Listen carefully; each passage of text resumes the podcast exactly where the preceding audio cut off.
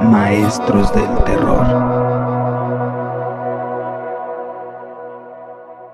¿Qué onda a todos? Bienvenidos a Maestros del Terror en la paletería GDL. Así es, esto que es la temporada 2, el capítulo número 3 de mitología. ¿Cómo pasa el tiempo? Hemos llegado ya al capítulo 3. ya sé. Ah, te pasas de lanza. y pues para los que no sepan, esta, estamos haciendo, pues contando historias de la mitología. Daniel trae historias mitológicas que va a contar y en mi caso eh, lo continúo contando sobre criaturas mitológicas, que también vamos a escribir en un blog, en Medium, por si quieren leer.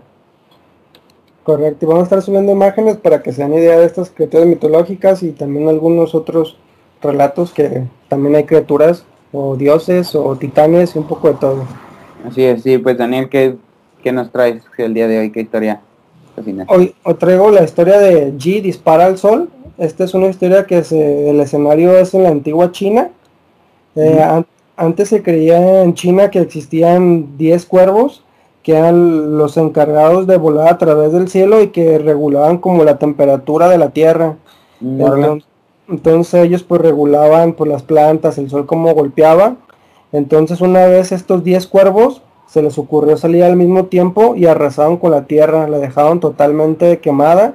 Entonces la tierra cayó en una perdición, otra vez porque como lo vamos a contar los demás relatos, se enfocan mucho como en la fertilidad de la tierra. Entonces, Ajá, que, perdón por interrumpirte, pero ¿qué habrá sucedido en ese momento en como en la vida real? ¿Ahorita es una sequía o...? Pues sí, es una sequía, a lo mejor es la manera como, pues, como una analogía, ¿no? De, de las sequías que caen sí. por algo. Y es como lo entiendo. Entonces pasó esto de que se quemó la tierra, pues la, los campesinos no pudieron cultivar sus alimentos y además se apareció una agua devoradora de hombres. Y, sí, pues está medio raro. Y luego un pájaro 20, gigante. 20. Sí, un pájaro gigante y también un enorme jabalí que empezaron a, pues aparte de que los dejaban con la sequía, pues están, los atacaban a todas las personas y los empezaron a, a pues a matar. Entonces apareció lo que es Chingangu, que es una diosa china, que es la reina madre de, del oeste, no sé si se pronuncia así. Entonces ella consiguió a, a, a Ji, que, que es el pues es el bueno de esta historia, que es, una, es un arquero. Como que le dio la misión, ¿no? la misión. Ajá. Se pare, será un comentario medio loco lo que voy a decir ahora, pero se parece a alguna historia de Zelda, güey. a lo mejor se la plagiaron. Entonces G era un arquero que descendió a la tierra con su arco rojo y flechas blancas. Entonces él lo que hizo, disparó al primer sol y mató al primer cuervo. Entonces mató en total a nueve cuervos, dejando solamente un cuervo para que existiera un equilibrio con el sol que proyectaba este cuervo, porque se supone que los cuervos eran como los, los mediadores del sol. Uh -huh.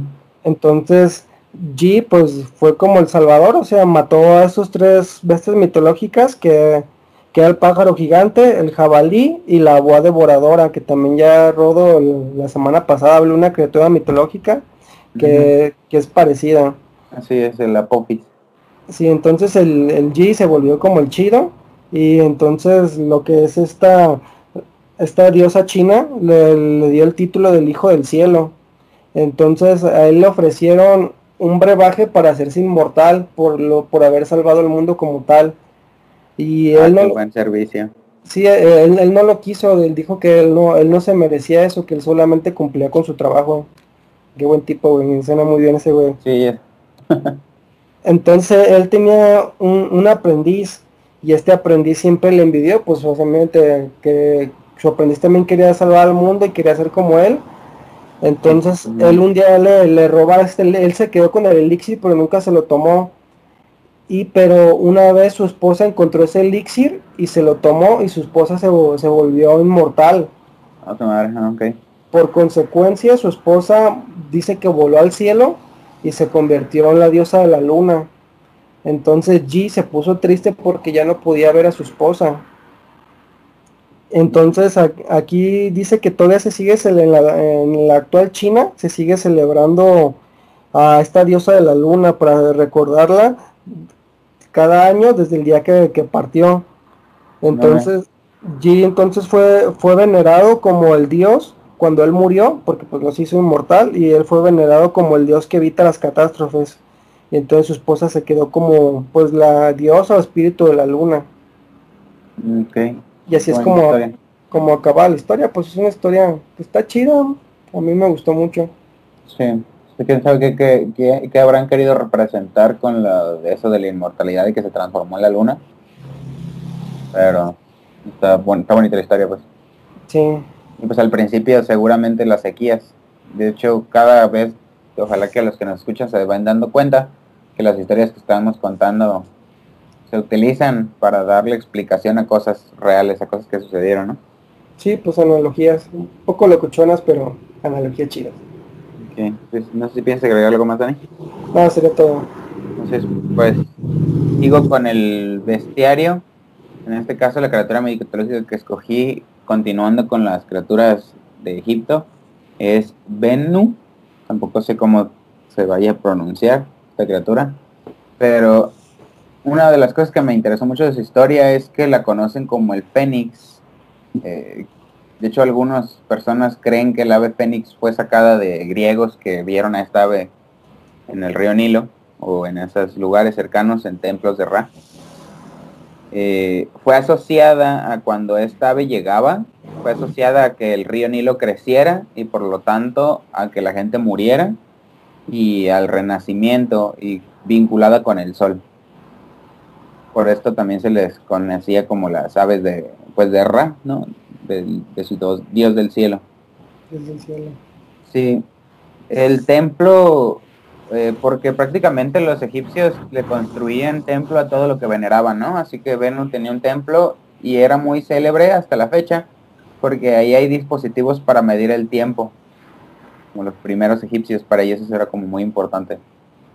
Eh, pues yo creo que se han dado cuenta que es muy importante medir el tiempo porque con esto también medían cuando el sol desaparecía y por lo tanto cuando llegaba la, el mal a la tierra, ¿no? Se puede decir. pues sí. Sí. Y eh,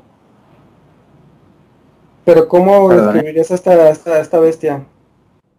Sí. Eh, en los pequeños, en algunas lugares o en algunas historias se considera que Venus de verdad fue un ave que existió, que fue extinta hace muchos años, muy probablemente porque se les dio caza. Eh, se le consideraba como un tipo de garza con que tenía como penacho, eh, también alta porque pues necesitaba pararse en el río, incluso cuando el río estaba pues desbordándose y de un pelaje rojo con detalles como en color dorado. Muy probablemente por ese pelaje, por este plumaje, pelaje, por este plumaje es que la cazaban mucho y desapareció. Y muy probablemente de ver estas aves salió también lo del ave fénix. Pero pues no encontré más datos referentes a por qué en realidad se le daba la connotación del ave del sol, más allá de que por sus colores y pocas referencias hay de ella, eh, más que en algunos pocos jeroglíficos que hacen referencia pues, al río Nilo, de lugares de cuando estaban ahí, probablemente. Me lo imagino como un Pokémon, no sé por qué. Ajá. De hecho, hay gente que lo describe como un águila con plumaje rojo y dorado, así. O un Digimon, puede ser, güey. se, roba, la idea. Sí. Pues, sabe, lo, más interesante es que algunos dicen que esta ave se creó en un árbol, que un árbol estaba dentro de un templo de Ra, y cuando este árbol se empezó a quemar, salieron estas aves. De las cenizas, ¿no? mejor por eso también viene un poco la, la ave de Fénix. Sí. renace de las cenizas. Y pues con esto cierro lo del la criatura mitológica, eh, mencionando que claramente lo vamos a subir en medium.com, en el blog que estamos escribiendo, y seguir escribiendo las reseñas de películas y series. Sí, por si extrañan las reseñas de películas, series o libros, pues ahí las vamos a estar subiendo. Sí. También recuerden seguirnos en Facebook, en Instagram, y que nuestros horarios de Maestros del Terror es martes en la noche, Todo y nada es sábado por la noche. Eh, recuerden que estamos teniendo invitados, hablando de cosas muy interesantes. Ya tenemos formato de video.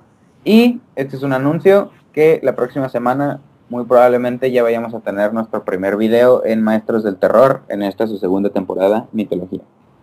Sí, esperemos que les guste y pues muchas gracias por escucharnos.